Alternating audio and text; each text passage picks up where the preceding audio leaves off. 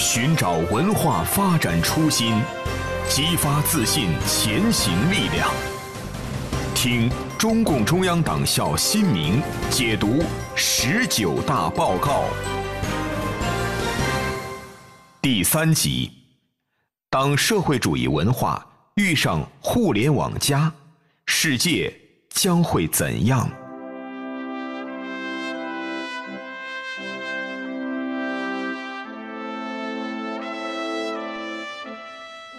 文化是一种精神现象，在不同时代和历史时期，文化必定有时代载体和表现形式。在今天，我们越来越看到，伴随科技进步和互联网发展，互联网作为一种媒介和载体，甚至其本身就是一种文化形式。党的十九大报告中对于坚信文化自信的描述中。特别提到要提高新闻舆论传播力，加强互联网内容建设。那么，互联网环境对于中国特色社会主义文化建设会产生哪些影响？请中共中央党校教授辛明对此进行解读。当今这个时代，文化要想繁荣发展，文化要想在社会中有更强大的生命力和更广泛的感召力。一定要充分的运用依托现代科技进步的这些成果，互联网络新媒体已经成为今天文化传播很重要的平台、很重要的载体，乃至很重要的一种文化形式。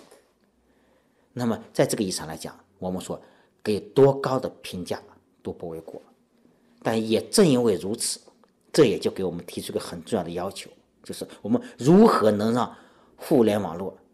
让新媒体能真正为我们繁荣和发展社会主义文化，为我们传播中国的社社会主义文化的正能量，发挥它应该发挥的作用。这就要求我们呢，要对这新兴的传播样态、新兴的技术实方式，要做出一一系列认真的研究研判，做到有的放矢，尊重规律，顺应趋势。过去我们讲文化传播的时候，靠什么？主要靠文字传播。我们当年中国古代，我们的文字刻在竹简上，通过竹简来传播。后来慢慢的，我们写在纸面上。所以我们说，那个书籍是人类发展进步的台阶呢。为什么书籍是？因为书籍它记录了我们人类社会发展的思想。但是随着现代社会的发展，我们越来越发现，文化的传播，它更多的时候。可能已经从单纯的文字变为了一种图像，所以为什么大家现在称之为叫读图时代呢？其实呢，真正从文化发展的学的这个角度上来讲，读图时代所传达的文化的的应用，比文字传达的文化的应用要更加全面、更加丰富、更加有深度。那么我们就要研究，在这样的一个背景下，如何让文化的内容通过。现代互联网络的这么一种我说样态方式，给表现出来，不仅要长驻名山留住后世，这是当然要干的事情，但更重要的是要用当下社会我们人民群众所喜闻乐见的这种方式，来把我们的文化发展出开来，把我们的文化传播出去。就算用文字，我们也不要去长篇大论。我们现在。微博当年不就是一百四十个字吗？所以这其实说明什么？就是说明了现在这个时代，它有一种新的对文化传播的这种新要求。而这些是我们呢在繁荣发展中国特色社会主义文化的过程中间，要认真研究，并注意加以运用和发展的方面。互联网语境下。我们曾认为碎片化的内容更容易被关注，而对于逻辑严密、篇幅较长的内容，传播存在难度。但在本次党的十九大期间，类似思维导图之类的十九大图文解读爆红网络，获得广泛关注和热议。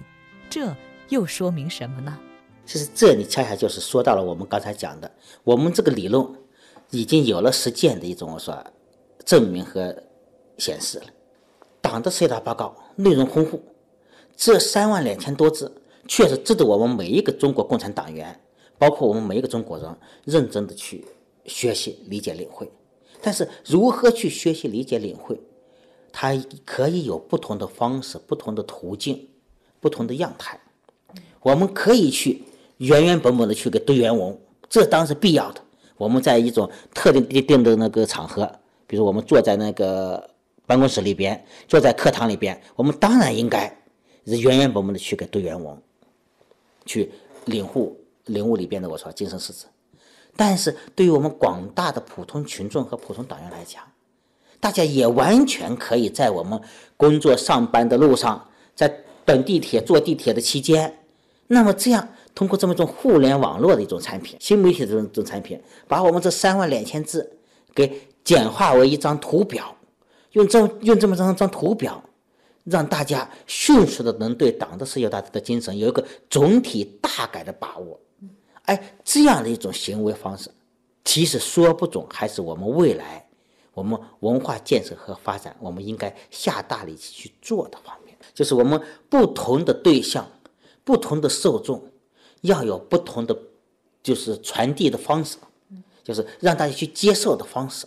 确实，其实我们中国共产党在文化建设方面很注意叫因材，当然我们叫因材传播吧。像你看，当年我们对一些那个天津人，我们当年我们传播我们社会主义文化的时候，哎，老百姓喜欢听天津大鼓，那么我们通过天津大鼓的方式，给那些识字不多或者不识字的老百姓。那个传达党的路线方针政策，效果很好。其实道理是同样的，就是在不同的时代有不同的文化传播的形式，有不同的针对不同受众，需要有不同的一种表现方式。在这些方面，我们说什么叫文化发展、文化繁荣？文化繁荣不仅表现在我们内容上要繁荣。在文化的传播表达方式上，也同样应该多姿多彩，这才叫真正的大繁荣。党的十九大报告中再次强调，要培育和践行社会主义核心价值观，特别是对于中华优秀传统文化，要结合时代要求继承创新。这一要求也可以被看作一种哲学命题。传统文化如何结合时代创造性转化？践行的过程中，我们应该注意哪些问题呢？明天请继续收听《新明解读十九大报告》第四集，让传统文化展现时代活力，这样的继承法如何破解？